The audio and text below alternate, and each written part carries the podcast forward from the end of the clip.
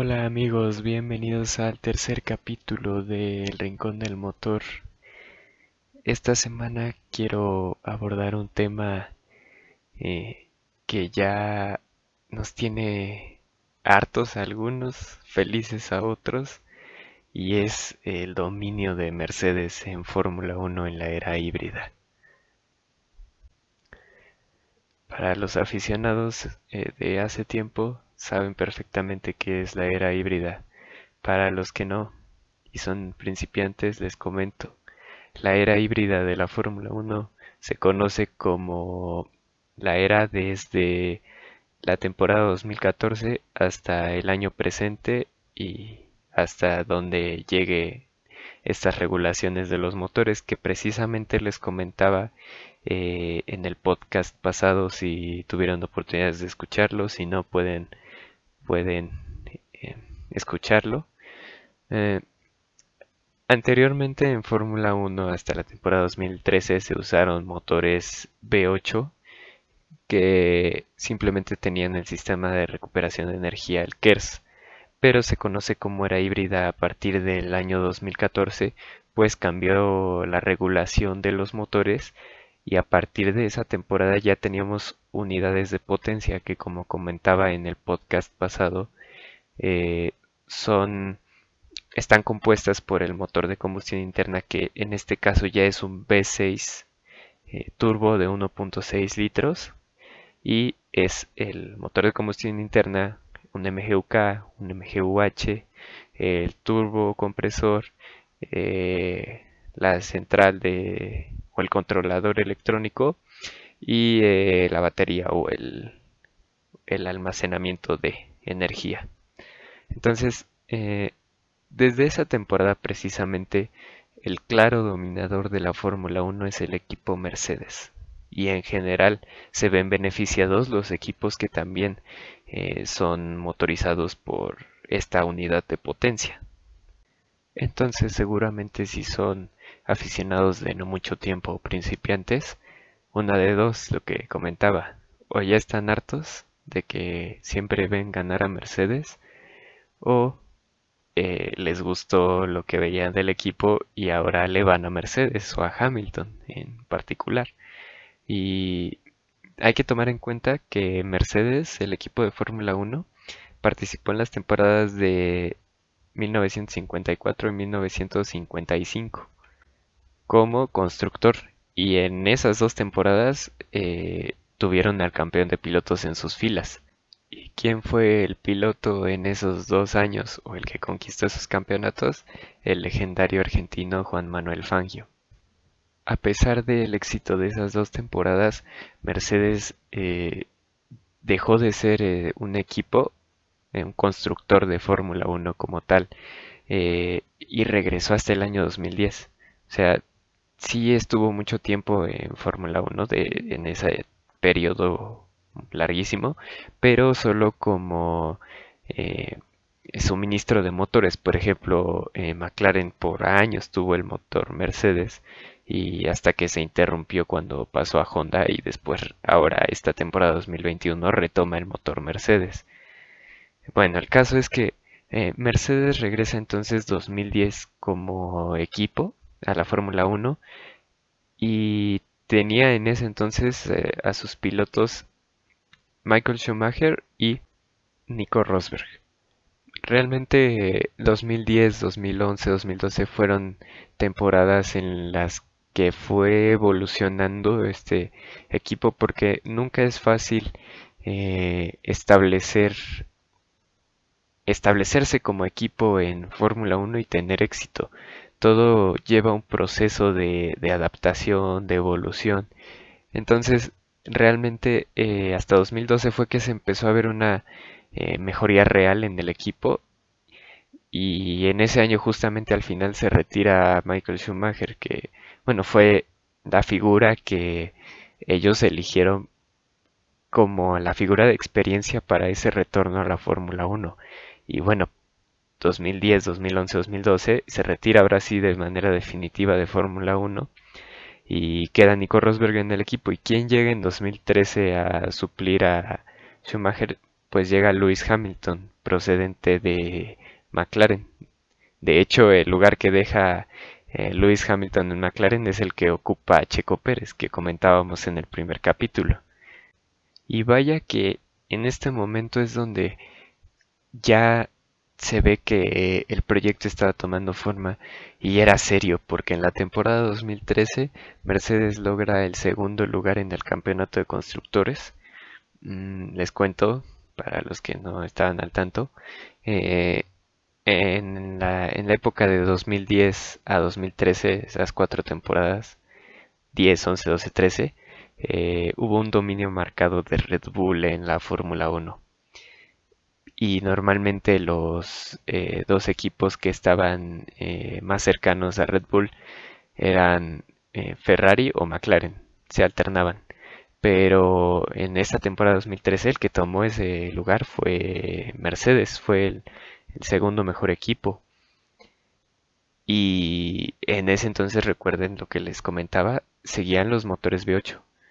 Pero cuando se da ese, ese cambio de reglamentación y empieza la temporada 2014, empieza un dominio avasallador de Mercedes que continúa hasta hoy en día y ya eh, se puede decir que es la etapa más amplia de dominio de un solo equipo en la historia de toda la Fórmula 1. Teníamos anteriormente eh, un récord de seis campeonatos de constructores al hilo por parte de Ferrari desde la temporada eh, del 99 hasta el 2004. Pero Mercedes eh, llegó y con los campeonatos de constructores al hilo desde 2014 hasta 2020 son 7, que es un récord impresionante y que, como les decía ya, es la mejor racha eh, y el dominio más amplio en la historia. Y de hecho, comparando números eh, con, con la era Ferrari, no tan, pongámoslo mejor en porcentajes para darnos una idea mejor. Ferrari entre el bueno, en las temporadas desde el 99 hasta 2004 obtuvo 63 victorias, que traducido en porcentaje fueron 62.38% de los grandes premios que se llevaron a cabo en ese periodo, mientras que Mercedes desde 2014 hasta 2020 tuvo 73.91% de victorias. Algo impresionante, son 10 eh, puntos porcentuales por encima. Poquito más de 11 más bien. Y si volteamos a ver pole positions, Ferrari en ese periodo eh, que estamos eh, considerando tuvo 53.47% de poles, mientras que Mercedes en esta época 2014-2020 tuvo prácticamente 79% de las pole positions. Entonces esto nos habla que en efecto es este el reinado más aplastante que se ha visto en esta competición. Otro dato interesante, eh, dobletes. ¿Qué es un doblete para los que no están familiarizados con este término? O también se le dice 1-2, es cuando los dos pilotos de un equipo quedan en primera y segunda posición. Eh, es decir, por ejemplo, si en la si en una carrera queda Hamilton en primer lugar y Bottas en segundo lugar. Entonces se dice que ese es un doblete de Mercedes. Bueno, en la era híbrida, eh, en carrera se han conseguido 57 dobletes.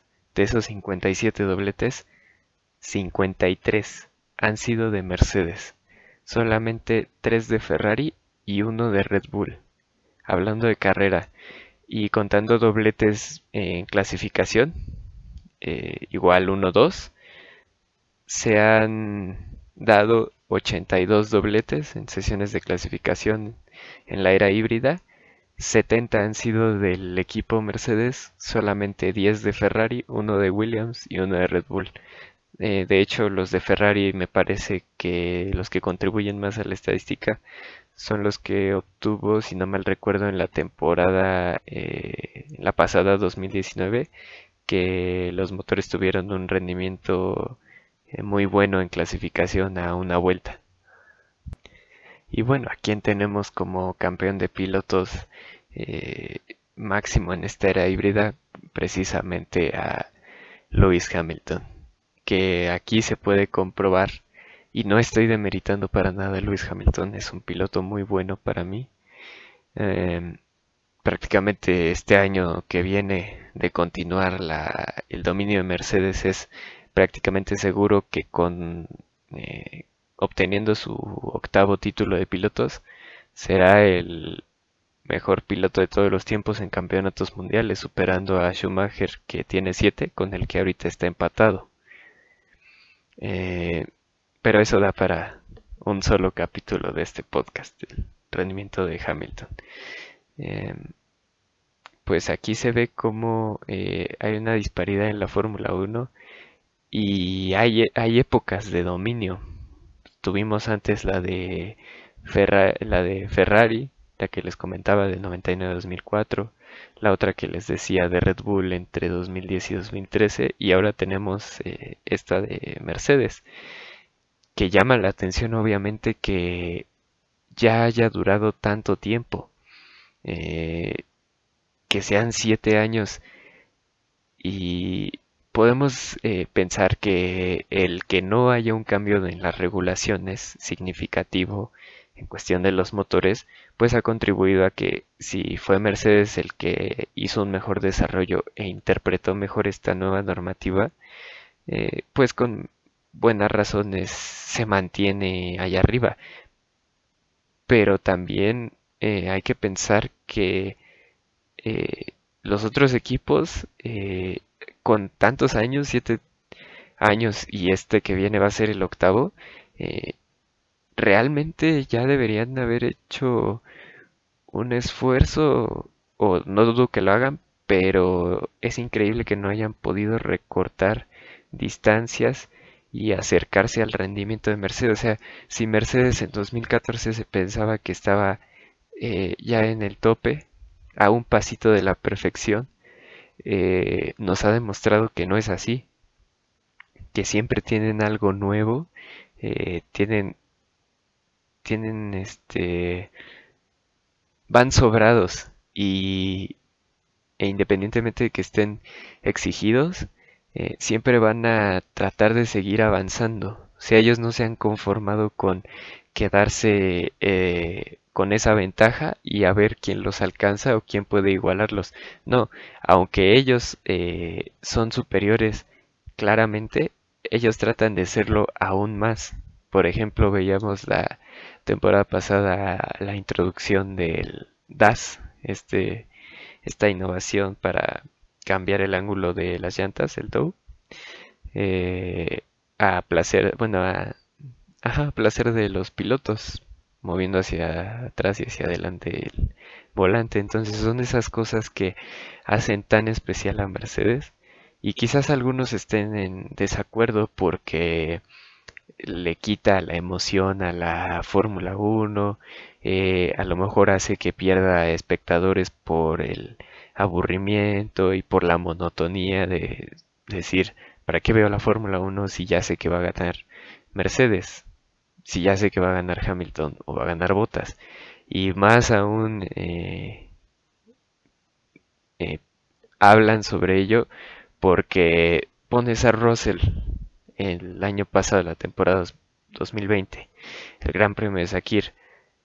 Russell, que es un piloto de Williams, acostumbrado a estar en los últimos lugares de, en cada carrera, lo subes a un Mercedes y resulta que en la primera carrera te está haciendo casi la pole position, casi te está ganando la carrera. Entonces, de ahí que los aficionados digan prácticamente que sin importar a quién pongas, Mercedes es lo mejor. Puedes poner a, a uno de los peores pilotos de la parrilla y te va a ganar o a conseguir el segundo lugar en caso de que su compañero quede en primero. Entonces, realmente veremos cuándo puede terminar este dominio de, Mercedes en la Fórmula 1. Eh, al menos estos estas regulaciones de motores eh, acordaron los equipos que para 2022 se va a congelar el desarrollo, es decir, esas unidades de potencia como lleguen evolucionadas al fin de la temporada 2021 es como se van a mantener a partir de 2022. Y me parece que es 2025 el año eh, que se proyecta para para poder discutir eh, nuevas regulaciones. Entonces podríamos esperar que para 2025 eh, es posible que siga este dominio y este reinado. No olvidemos que en 2022 hay un cambio muy agresivo en las regulaciones o en el reglamento de Fórmula 1, tanto técnico como deportivo y como financiero, que ese es una es algo nuevo. Eh, de hecho, creo que el reglamento financiero ya entró en vigor este año. El chiste es que eh, recordemos que estaba programado que este cambio de reglamento entrara desde esta temporada 2021. Sin embargo, por el COVID y toda esta, toda esta cuestión se tuvo que posponer para 2022. Y a lo mejor eso nos da esperanza a que pueda haber eh, más batalla y a lo mejor alguna eh, probabilidad aumentada de poder de que algún equipo surja y le dé batalla a Mercedes que sabemos que los que han estado más cerca en toda esta época han sido tanto Red Bull como Ferrari. Williams solo en la temporada 2014-2015, pero ya, eso ya pasó. Eh, por las altas expectativas, esta, eh, este cambio sí será eh, muy interesante por, por cuestiones de la aerodinámica principalmente, porque les decía, unidades de potencia quedan igual. Pero bueno, también recordemos que en 2016, más bien de 2016 para 2017, hubo un cambio eh, también significativo en, el reglamento técnico. Eh, las, los autos se hicieron eh, más agresivos en cuestión aerodinámica, se hicieron más llamativos realmente, se hicieron más anchos, un poquito más largos, las medidas de las llantas cambiaron, las traseras que de por sí ya eran son más anchas que, las delanteras se hicieron todavía más anchas y ni eso pudo terminar con, el dominio de Mercedes. Pudo haber sido porque Ferrari en esa temporada de 2017 fue cuando estuvo más cerca de poder batir a Mercedes. De hecho, eh, a mitad de temporada se veía que era una posibilidad bastante real, casi casi 50% Mercedes, 50% Ferrari. Sin embargo, hubo por ahí una rachita de malas carreras eh, y varios errores de Ferrari, eh, con el, siendo el más significativo el que tuvieron en el Gran Premio de Singapur, en el que hubo un choque entre Vettel, Verstappen y Raikkonen y pues ahí se acabaron las posibilidades y al final terminó siendo campeón Lewis Hamilton desde la carrera aquí en México, cuando todavía faltaban otras tres carreras, si no mal recuerdo. Mm, dos carreras más bien, eh, la de Brasil y la de Abu Dhabi. Pero yo creo que si no hubiera sido por esos errores de Ferrari, uh, sí habría sido posible, pero no, no pasó y, la racha continúa. Em, eh, recordemos que de estos siete años, eh, seis de los campeonatos fueron de Hamilton, 14, 15, 17, 18, 19 y 20, y el único piloto que no fue Hamilton de Mercedes en ser campeón fue Nico Rosberg en la temporada 2016. Bueno, como les decía, eh, veremos qué es lo que pasa. Mm, yo veo difícil, o al menos 2021 eh, se lo estoy asegurando completamente a Mercedes. Creo que volverá a ser campeón de constructores y de pilotos, ya sea Valtteri Bottas, que es casi imposible, sabemos cómo es Bottas, tiene un rendimiento de segundo piloto, que es para lo que está en Mercedes, entonces yo les pronostico que Hamilton será campeón de pilotos y Mercedes campeón de constructores 2021.